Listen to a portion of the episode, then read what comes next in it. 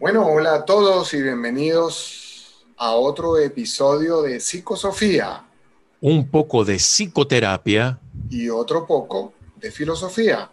Así es. Bueno, y en el, en el, en el Sobre el Amor 1, porque volvemos a hablar sobre el amor, un segundo episodio de este maravilloso tema, que nos encanta a algunos, que otros aborrecen un poco y, lo, y, le huyen, pero que en todo caso nos sucede a todos.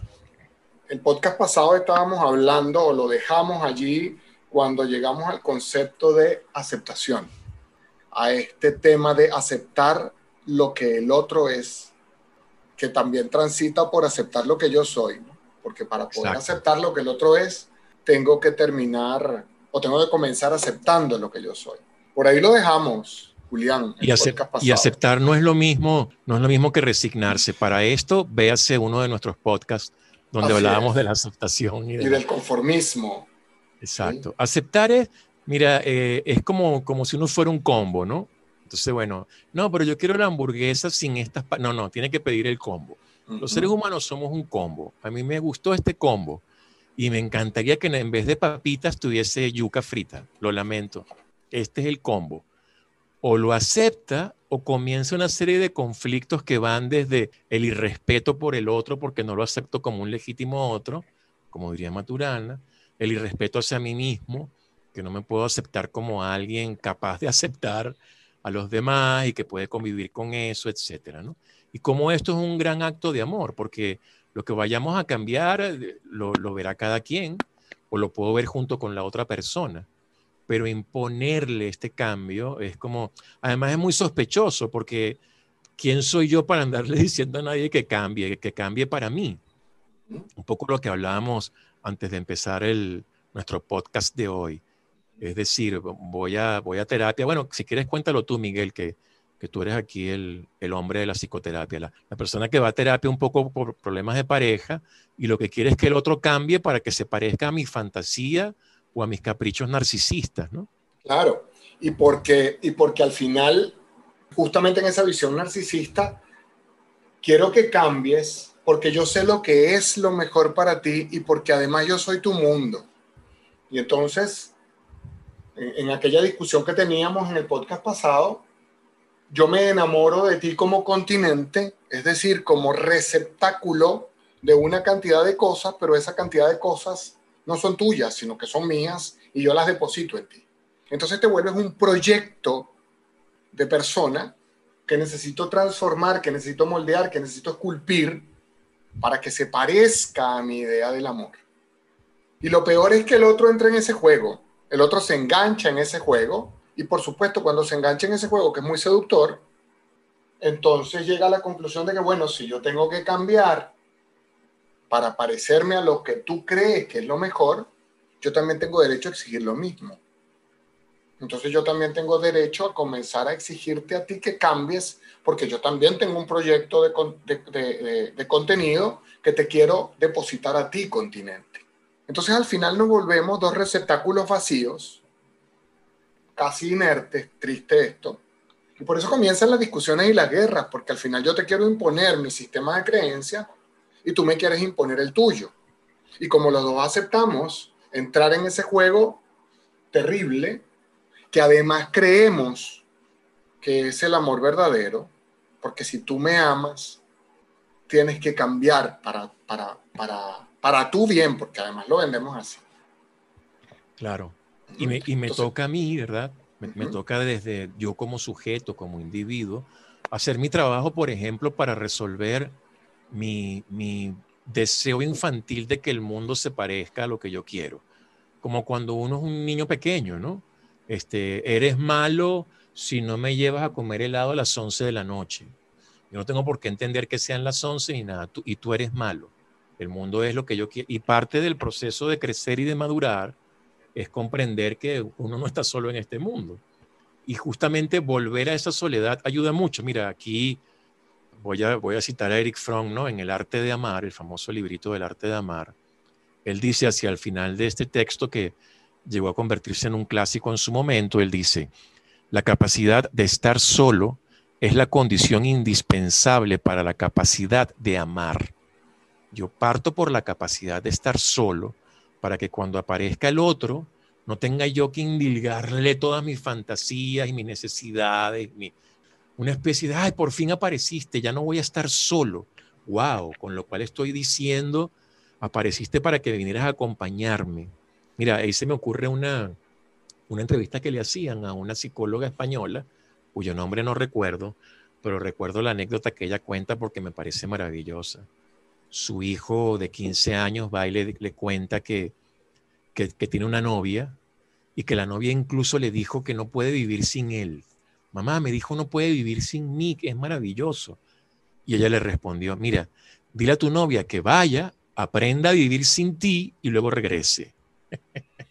que primero aprenda a vivir sin ti porque si solo puede vivir contigo, estamos fritos, porque tú, imagínate la responsabilidad que te está echando, imagínate, eh, eh, digamos, todo lo que te está obligando a ti a hacer y, asumir, cosas que debería asumir ella, ¿no? Por eso lo de la soledad. Primero me encargo de mí y si luego ocurre la maravilla de que otra persona puede entrar en el torrente de, mi, de, de un río que vamos a ir armando, ¿no? pues maravilloso. Y si no, nada puede hacerse, como diría Fritz. Así es. Fíjate que me conectas con el mito de Eros y Psique, un mito maravilloso, donde ahora aparece un segundo Eros.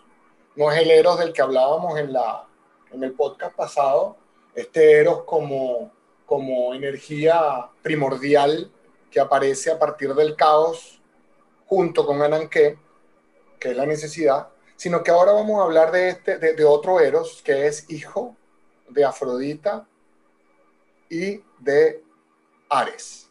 Afrodita, la diosa del amor, y Marte o Ares, el dios de la guerra, pero del combate cuerpo a cuerpo.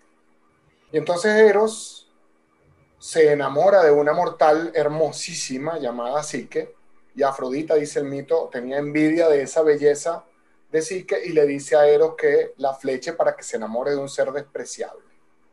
Y como en una especie de, justicia poética, cuando Eros la va a flechar y va, se, quedó embobado, diríamos en, un poco en venezolano, embobalicado por, por, aquella belleza, por aquella hermosura de mujer y cuando va a meter la mano en su carcaj, se termina pinchando él mismo y se enamora perdidamente de esa mortal como quiera que sea, para no contar el mito que es bastante largo, Eros se la lleva a un castillo encantado donde todo está cubierto. Por cierto, López Pedraza toca ese tema.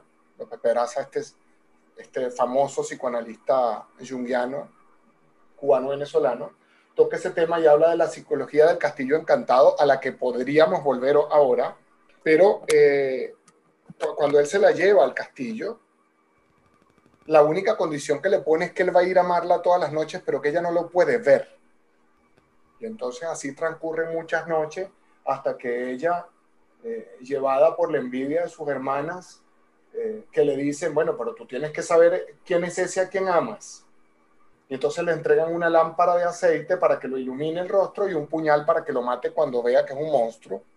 Y ella cuando levanta esa lámpara de aceite y lo ve hermoso, absolutamente hermoso, se queda otra vez ella ahora aturdida de tanta belleza y cuando le va, por supuesto tenía el puñal en la otra mano y no es capaz de matarlo porque, porque se da cuenta que no está el monstruo y él se despierta y huye, diría yo de manera cómica, hacia donde todos los hombres huyen cuando tienen un conflicto con su amada, a casa de su madre, en este caso Afrodita, y Afrodita tiene que hacer cuatro trabajos inmensos que desde el punto de vista psicoanalítico son trabajos de alma, son trabajos de, hacer alma, para poder volver al amor. Y ahí el mito nos está diciendo una cosa bien importante. Ella no conocía a su, a su amado.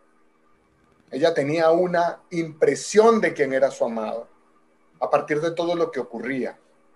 Pero cuando le ilumina el rostro, es decir, cuando lo reconoce, se da cuenta que hay otra oportunidad de amar realmente.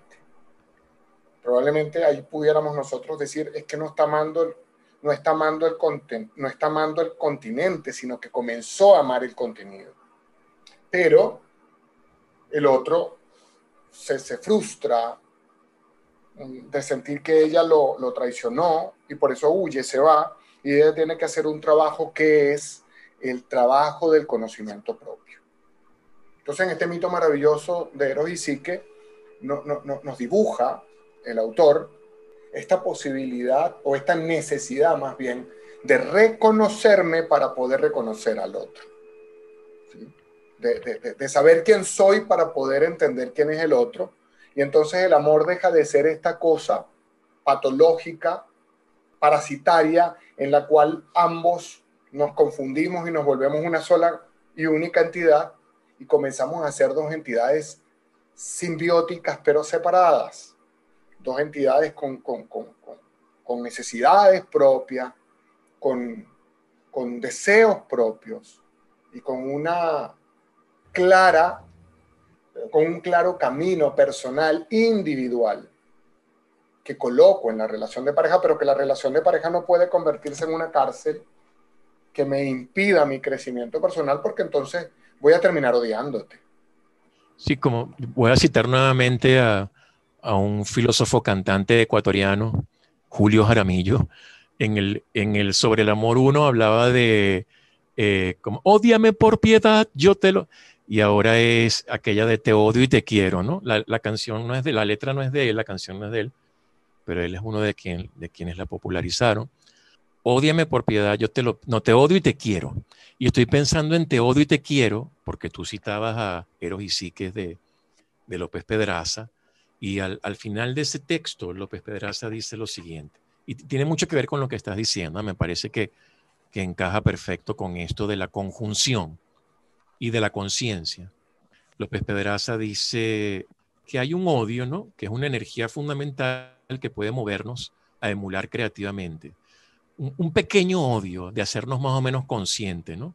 Esa consciente que esa conciencia, perdón, que acepta el odio al amigo que más quiero, esa conciencia que acepta el odio a la mujer que más se ama, es un impulso para nuestra creatividad y nuestro amor. Y, luego también quiero pensar en un psiquiatra, Jesús Miguel, que también, era, que también es escritor, que decía una cosa muy cierta, el lugar donde más... Identifícalo, por favor, porque tú y yo lo conocemos, pero... Jesús Miguel Martínez es un psiquiatra y también terapeuta gestalt venezolano, ahora está en España, que por cierto en algún momento fue finalista en el Premio Planeta y tiene una novela con mucho gancho que se llama La ciudad de las tormentas.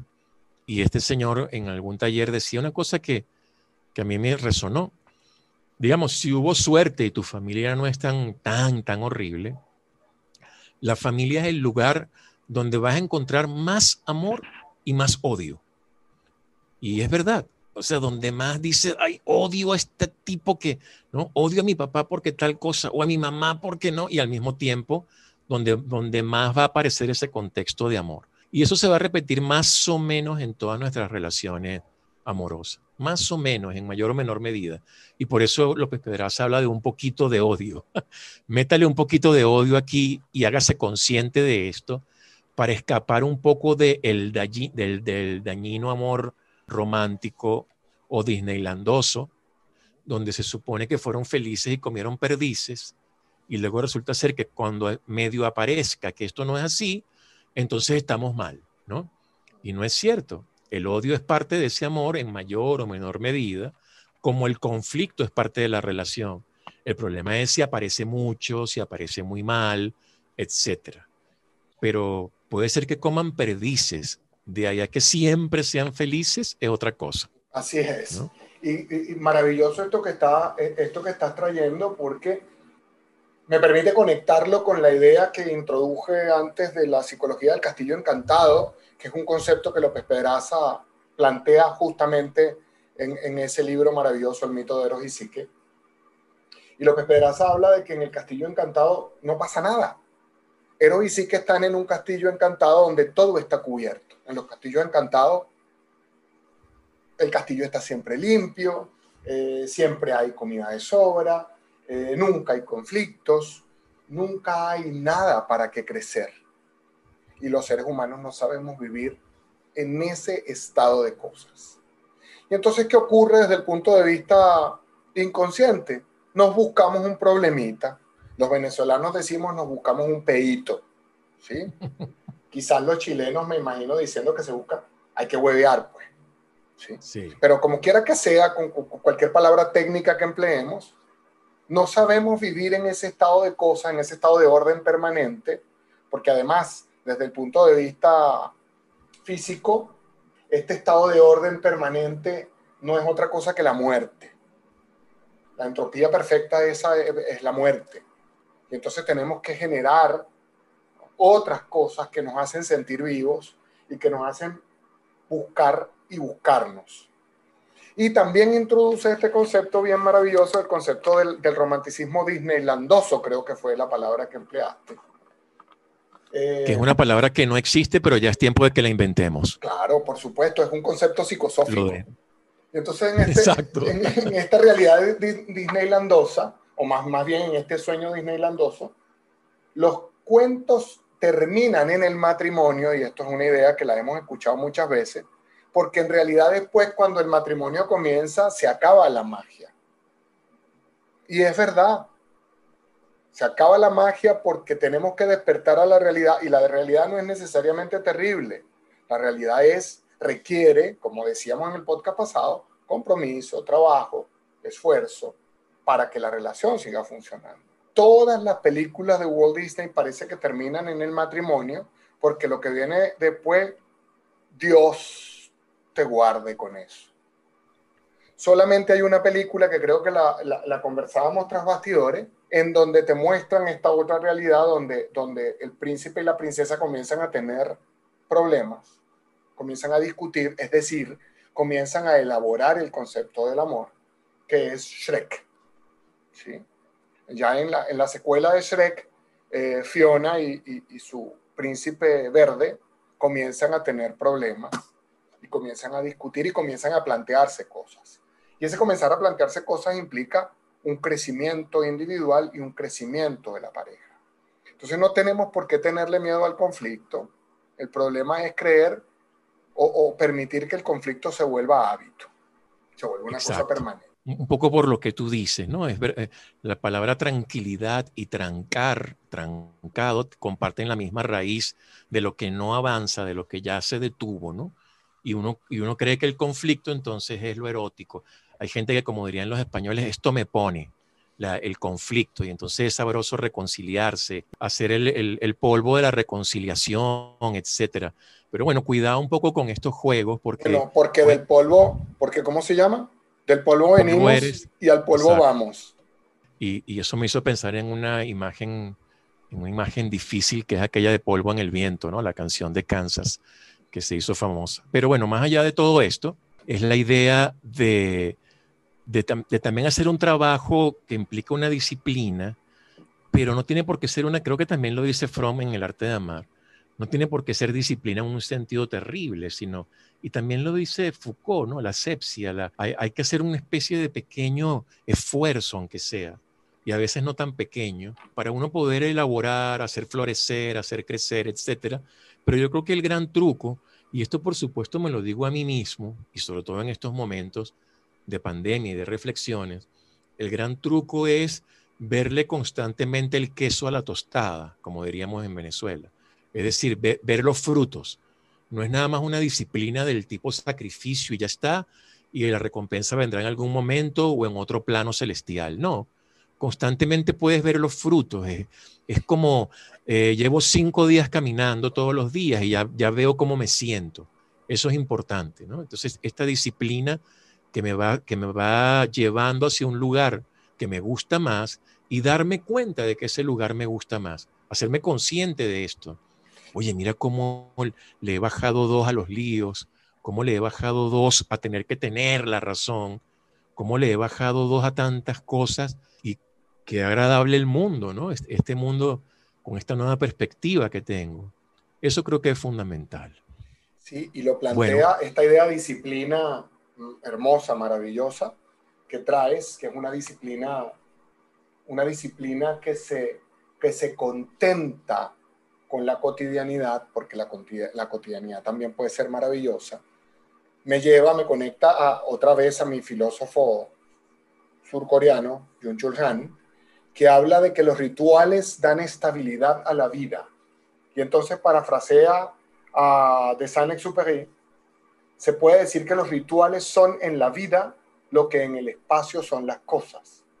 Y también parafrasea Chulhan a Hannah Arendt diciendo que es la durabilidad, la durabilidad de las cosas lo que las hace independientes de la existencia del hombre. Brindan esas cosas, brindan a la desgarradora mutación de la vida natural una mismidad humana, una identidad estabilizante que se deduce de que día a día, mientras vamos cambiando, tenemos por delante la inalterada familiaridad de la misma silla y de la misma mesa y de las mismas cosas.